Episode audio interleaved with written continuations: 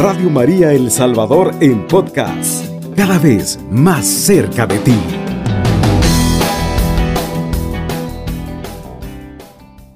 Jesús sana a un ciego de nacimiento. Al pasar, Jesús vio a un hombre que era ciego de nacimiento. Sus discípulos le preguntaron, Maestro, ¿quién ha pecado para que esté ciego? ¿Él o sus padres? Jesús respondió, Esta cosa no es por haber pecado él o sus padres, sino para que unas obras de Dios se hagan en él y en forma clarísima. Mientras es de día tenemos que hacer la obra del que me ha enviado, porque vendrá la noche cuando nadie puede trabajar. Mientras estoy en el mundo, soy la luz del mundo. Dicho esto, hizo un poco de lodo con tierra y saliva, untó con él los ojos del ciego y le dijo, Vete y lávate en la piscina de Siloé, que quiere decir el enviado. El ciego fue, se lavó y cuando volvió veía claramente. Sus vecinos y los que lo habían visto pidiendo limosna decían, ¿no es este el que se sentaba aquí y pedía limosna? Unos decían, es él. Otros, en cambio, no es uno que se le parece. Pero él afirmaba, sí soy yo. Le preguntaron, ¿cómo es que ahora puedes ver? Contestó, ese hombre al que llaman Jesús hizo barro, me lo aplicó a los ojos y me dijo que fuera a lavarme a la piscina de Siloé. Fui, me lavé y veo. Le preguntaron, ¿dónde está él? Contestó, no lo sé. Amigos de Radio María, El Salvador, que quizás en este momento usted nos va sintonizando. Estamos hoy meditando la palabra de Dios en San Juan 9, versículo 1. Jesús ahora nos deja un gran mensaje para cada uno de nosotros. Y por supuesto el gran milagro que la curación de este ciego que no que tenía mucho tiempo de no poder ver. ¿Qué mensaje nos deja hoy la palabra de Dios interiorizamos? La primera es que muchas veces nos encontramos quizás no en una ceguera física, sino en una ceguera espiritual. ¿Cuántas veces hay personas que quieren hablarnos de Dios, quieren instruirnos y nosotros rechazamos ese mensaje que Dios nos quiere dar por medio de esas personas? Nos dicen, vamos a misa. Ay, no, el otro domingo iré. Recemos que tengo pereza. Oremos que no tengo tiempo. Entonces, la vida del cristiano en ese sentido muchas veces se va deteriorando y llega un momento en nuestra vida que es esa zona de confort y de la cual no queremos salir. Llega esa ceguera espiritual y cuando la ceguera espiritual llega es importante sanar. Es importante focalizar todo aquello que me está obstaculizando para que yo no me acerque a Dios. El ciego, ahora hemos podido ver en el Evangelio, o sea, va donde Jesús y recibe esa curación, recibe esa sanación, pero la de él fue física. Muchas veces la de nosotros puede ser espiritual.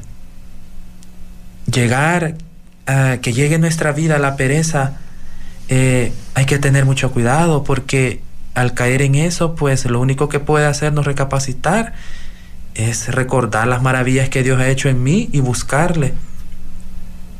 Muchas veces el orar puede parecer para nosotros difícil o rezar, pero ya desde que usted recibe un Ave María donde quiere que se encuentre o se ponga en sintonía con Dios, poco a poco verá que en su vida va haciendo florecer esas prácticas que harán que desaparezca esa ceguera espiritual.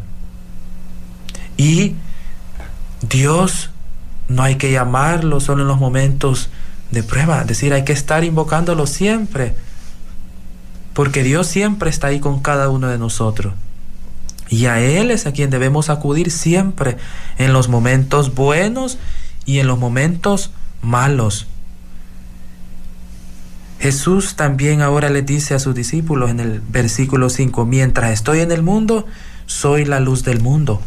Jesús es esa luz que viene a iluminar nuestras tinieblas, nuestra oscuridad. ¿Cuántas veces en nuestra vida nos hemos sentido sin, sin salida? No le hemos encontrado una solución alguna dificultad. Y el demonio es tan listo que nos hace creer que Dios no nos escucha y que nos quiere ver derrotados. Y es que inunda nuestra vida de tinieblas. Y esas tinieblas solo se pueden disipar en la medida que yo pongo a Dios como centro de mi vida. Jesús, soy la luz del mundo, nos dice. Entonces, esa es otra invitación para nosotros, para irradiar también esa luz en todos los medios que nos desenvolvemos, en nuestro trabajo, en la casa, en la universidad, en la escuela, donde quiera que nosotros estemos ahí desempeñando cualquier función, debemos ser también esa luz, porque Jesús nos ha mandado ese, ese mandato. Es decir, ustedes deben ser sal y luz del mundo, sal y luz del mundo. Entonces, ahora el mensaje que también Jesús nos presenta es también imitarle a Él en ser luz, en ser luz en todo el ámbito en el cual nos encontremos. Hagámonos la pregunta muchas veces, ¿estoy siendo luz o estoy siendo oscuridad? ¿Cómo está mi vida? ¿Cómo está mi relación con Dios en ese sentido? Entonces, Jesús, podemos ver claramente cómo sana este ciego en, en este pasaje de la escritura que hemos reflexionado pedirle al Señor en cada oración, en cada momento que nos encontremos, Señor, sáname, Señor, líbrame de cualquier tentación, de cualquier maligno. Líbrame, sáname, Señor, de esta enfermedad, de esta pereza que, que, que llega a mi vida. Y Jesús claramente nos va a escuchar nos va a atender nuestro llamado. Jesús ahora, en esta madrugada, nos está invitando a eso. Clama a mí y yo te responderé. Clama a mí yo te responderé. ¿Cuántas veces estoy clamando yo a Dios en el día? Solo un momento, siempre estoy lavando los platos, quizás ahí la madre familia, estoy en la oficina, el papá, cualquier situación. Clamar a Jesús en todo momento de nuestra vida hará que nosotros siempre en nuestra mente andemos el pensamiento de Jesús. Como dice el cantito, mi pensamiento eres tú, Señor, porque tú me has dado la vida, porque tú me has dado el existir. Y es Jesús, ese Padre, que nuestras palabras como cristianos se nos quedan cortas para la grandeza y las maravillas que Dios puede obrar en todos sus hijos. Pero para eso es importante buscarle, seguirle, conocerle, amarle. Sobre todo, seguir sus enseñanzas, seguir todo lo que Él nos ha dejado. Entonces, queridos hermanos, queridos amigos de Radio María, buscar a Jesús para que nos pueda sanar de cualquier situación. Y ahora también hemos meditado en esta palabra. Jesús le da un mandato al ciego, vete y lávate en la piscina de Siloé. Qué práctico fue Jesús. Aquí podemos hacer un contraste también antes con esto de la piscina. Tomó lodo y saliva y se lo colocó en los ojos. ¿De qué fue formado el hombre? De lodo, de barro. Vean la relación que existe con el libro del Génesis. Entonces, quiere decir que el hombre es un ser tan divino ante los ojos de Dios, es la creación más maravillosa. Y ahora del mismo lodo, Jesús nos enseña que podemos también renacer con Él.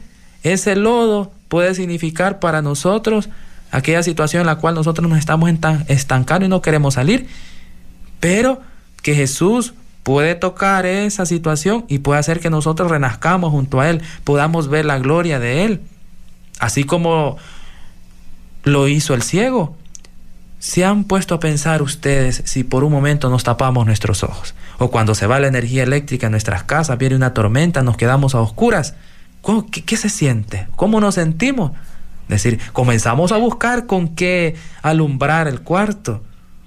Comenzamos a ver qué hacemos, a tocar por ahí en el cuarto, en la sala, a modo de no caernos. O sea, es terrible. Entonces, ¿y aquel ciego que pasó tanto tiempo sin ver? Ahora, invocar a Jesús para que sea luz en nuestro camino, sea esa guía para que Él pueda dirigir nuestros pasos en medio de la oscuridad que muchas veces nos envuelve y que nosotros no queremos salir de ahí. Esa luz que solo en Jesús la podemos encontrar. Esa guía, esos pasos que solo en Jesús las podemos encontrar. No podemos encontrarlo en otro lugar. Por supuesto, si está Jesús, también nuestra Madre Santísima podemos encontrar esa guía, esa fortaleza, esa sanación a todo lo que nosotros estemos necesitando. Y más adelante, en los versículos del Evangelio de San Juan, la gente asombrada. ¿Quién es este hombre que ahora ve? ¿Quién ha hecho esos, esos prodigios? Y el hombre contento va a dar gloria por lo que Jesús hizo en él.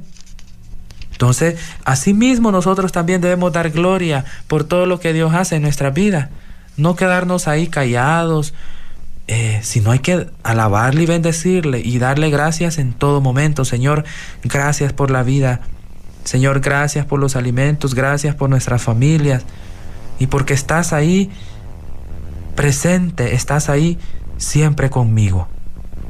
Entonces, hoy Jesús nos ha dejado un gran mensaje. Nos ha recordado que Él es la luz. Nos ha recordado Jesús que si le buscamos, si le amamos, encontraremos también esa sanación y podremos ver su gloria. Vamos a quitarnos esa venda de nuestros ojos y sobre todo de nuestro corazón. Amadísimos hermanos, que este mensaje llegue mucho a nuestro corazón y que podamos llevarlo a la práctica. Quiero animarle a usted si en este momento se encuentra en una situación difícil a que se una con nosotros en, siempre en oración por medio de estas franjas que Radio María prepara con mucho cariño para todos ustedes. El Espíritu Santo les anime, les reconforte y nuestra Madre Santísima les acompañe en cualquier situación difícil y pueda llegar la sanación espiritual o física a eso que usted está clamando en estos momentos. Ánimos que Jesús le ama, ánimos que Jesús está siempre con usted y pedimos siempre su protección y bendición para todo nuestro país. Es necesario orar también por todas las necesidades de los demás, no solo una oración personal, sino una oración comunitaria.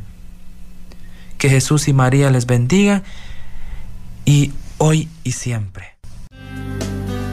Radio María El Salvador, 107.3 FM. 24 horas.